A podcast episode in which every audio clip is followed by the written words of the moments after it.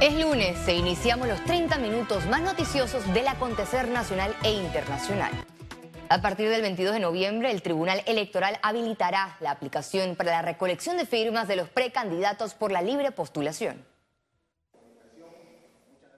Para evitar más irregularidades en la carrera de los independientes, la app solo estará disponible para los activistas que no tengan más de un caso de firmas anulables que serán suspendidos todos los activistas que sean reincidentes en cometer normas que violen el reglamento.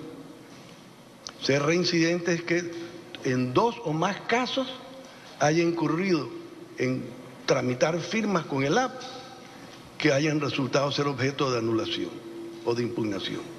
El Tribunal Electoral informó que invitó a tres empresas auditoras, pero dos no presentaron propuestas y la tercera no tenía recursos. La Dirección de Auditoría Interna revisó el 64% de las firmas, arrojando 83% de rúbricas válidas, 16% anulables y 1% impugnables. Que el 16% son anulables porque el video o no se ve a la persona o no se le puede distinguir claramente o no dice la frase que tiene que decir. Y solo un 1% con problemas de cédula vencida. Esas dos situaciones no son imputables al tribunal, son imputables a los activistas. El proceso de auditoría concluirá el martes 29 de noviembre y se darán los resultados de cuántos precandidatos a los distintos cargos han incurrido en violaciones. Así que evidentemente esto para mí es sumamente preocupante, sobre todo al saber que se realizó una auditoría y no se le dio el espacio a los candidatos a poder ver qué es lo que se estaban auditando. Nosotros tenemos que poner el ejemplo y en este proceso es la primera etapa de los independientes o de la libre postulación, de demostrarle al país que tienen alguna o una oportunidad de elegir a alguien diferente a los partidos tradicionales.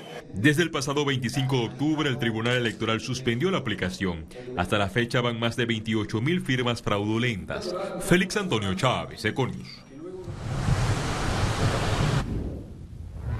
Y más en materia electoral, el nuevo magistrado principal y su suplente del Tribunal Electoral tomaron este lunes posesión del cargo.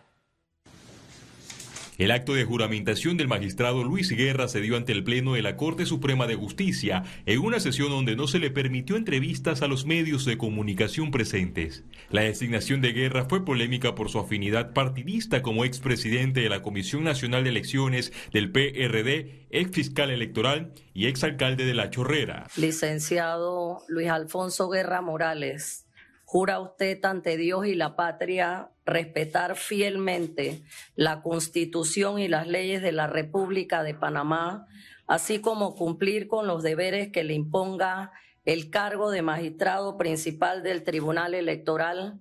Sí, juro. El magistrado suplente Jacob Carrera, ex candidato a diputado por el PRD, también fue juramentado. ¿Jura usted ante Dios y la patria respetar fielmente la Constitución y las leyes de la República de Panamá, así como cumplir con los deberes que le imponga el cargo de magistrado suplente del Tribunal Electoral? Así lo juro. Heriberto Araúz, a quien este lunes se le venció su periodo de 10 años como magistrado de Tribunal Electoral, dijo sentirse satisfecho por su gestión. Este es un trabajo de equipo, es un trabajo que no es un trabajo de un solo magistrado. Los avances del Tribunal Electoral, la modernización, el fortalecimiento de la institucionalidad, de su independencia y su imparcialidad, es una tarea de conjunto del Pleno del Tribunal Electoral. Araúz abandona el cargo en medio de un proceso penal en su contra por la supuesta comisión de extralimitación de funciones al dirimir sobre el principio de especialidad y el fuero penal del expresidente Ricardo Martinelli. Eso está en manos del Ministerio Público y eso seguirá su curso. No tengo mayor comentario que hacer sobre ese particular. Los nuevos magistrados ocuparán el cargo por el periodo constitucional 2022-2032. Félix Antonio Chávez, Econius. El ex candidato presidencial Juan Carlos Navarro lanzó críticas contra el gobierno por no llenar expectativas de los panameños y el escándalo de los auxilios económicos del IFARU. No estoy para nada yo satisfecho con lo que veo. Yo quisiera un buen gobierno, por lo menos en los 18 meses que les quedan, que empiecen a escuchar a la gente, que empiecen a resolver los problemas del panameño. No veo nada de eso. Veo más deuda, politiquería barata, botellas por doquier, corrupción y esto lo lamento mucho, a mí me duele muchísimo como miembro del PRD Y además como ciudadanos panameños, sobre todo, si los ciudadanos estamos por encima de los partidos, no veo yo un gobierno que llene la expectativa de los panameños. Que el IFARU sea utilizado como botín político.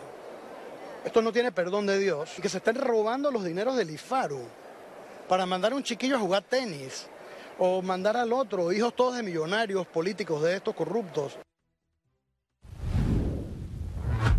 El presidente del partido panameñista, José Isabel Blandón, cuestionó el monto del desfile navideño de la ciudad, anunciado repentinamente por el alcalde capitalino José Luis Fábrega.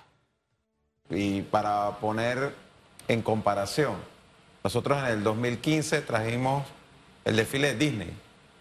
Ese desfile costó 3.7 millones de dólares, incluía la exposición internacional que a través de los canales de Disney se hacía y traer todo el personal de Disney que ayudó en, el armado del, desfile y los que participaron como personajes de Disney del desfile se trajeron de Estados Unidos a Panamá. Juristas señalan que respuestas a las apelaciones de caso de Brecht deben darse antes de finalizar el 2023.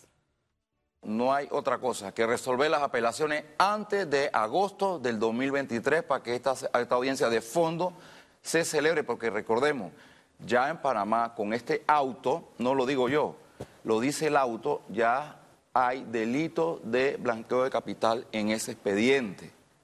Ahora lo que viene es el debate a la culpabilidad o no de las personas que han sido pues señaladas. Este martes inicia el juicio por el caso Panama Papers. La misma está programada entre el 15 y el 18 de noviembre como fecha ordinaria. La audiencia preliminar concluyó el 30 de noviembre del 2021.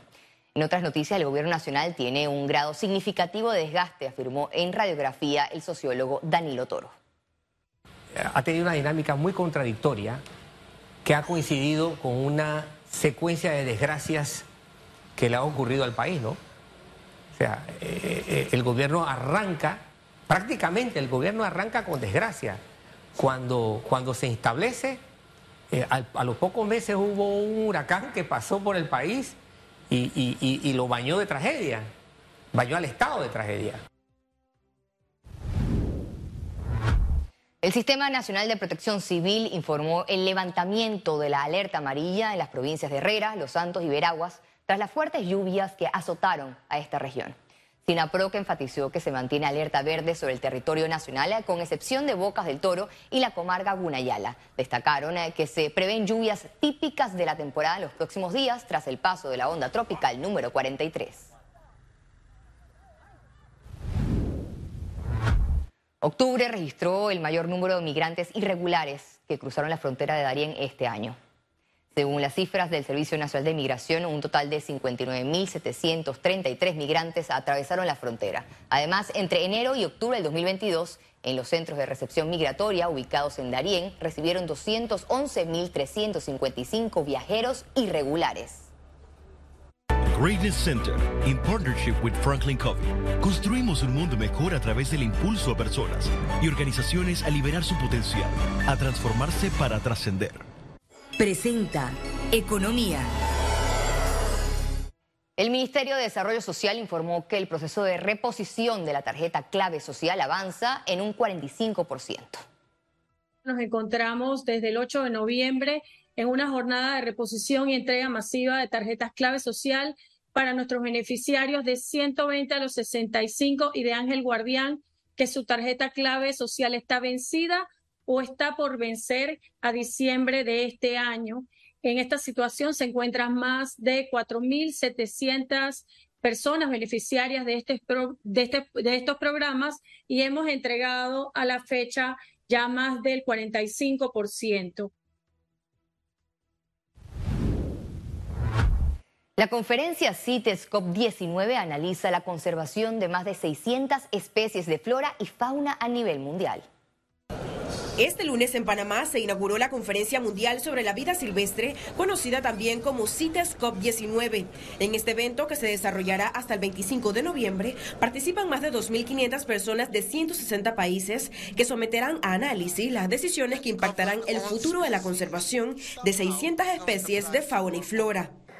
Tenemos una triple crisis planetaria en estos momentos. Y por eso no me parece que es tanta coincidencia que estamos cambio climático.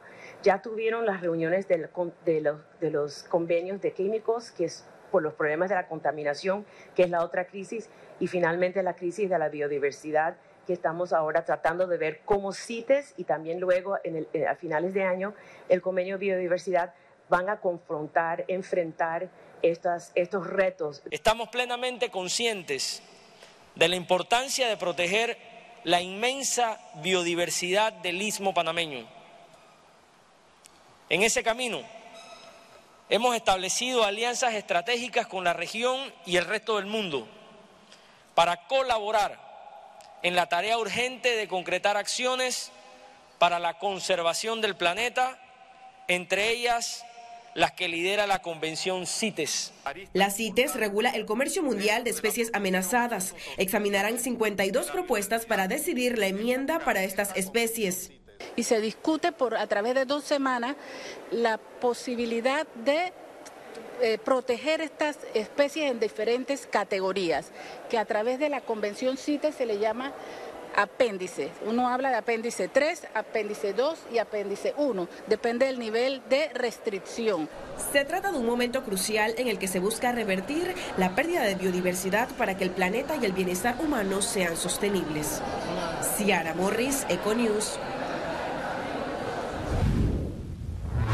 El gobierno pidió a Minera Panamá firmar contrato a más tardar el 14 de diciembre. Este lunes el ministro Federico Alfaro Boyd se reunió con representantes de Minera Panamá en la que solicitó avanzar en la hoja de ruta para la firma de un nuevo contrato para la mina Cobre Panamá. Esto luego que desde enero 2022, que llegaron a un acuerdo sobre los términos, se han mantenido en 10 meses de redacción sin conclusión.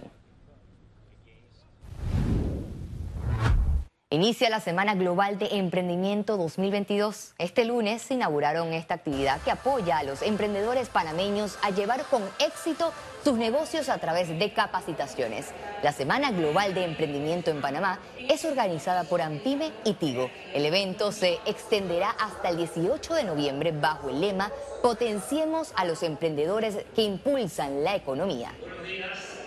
En esta semana nosotros vamos a dictar conferencias, capacitaciones, talleres, eh, diferentes talleres de design thinking, finanzas, contabilidad, marketing digital, ciberseguridad y tenemos la novedad que estamos inaugurando un nuevo salón, el Salón de Emprendimiento.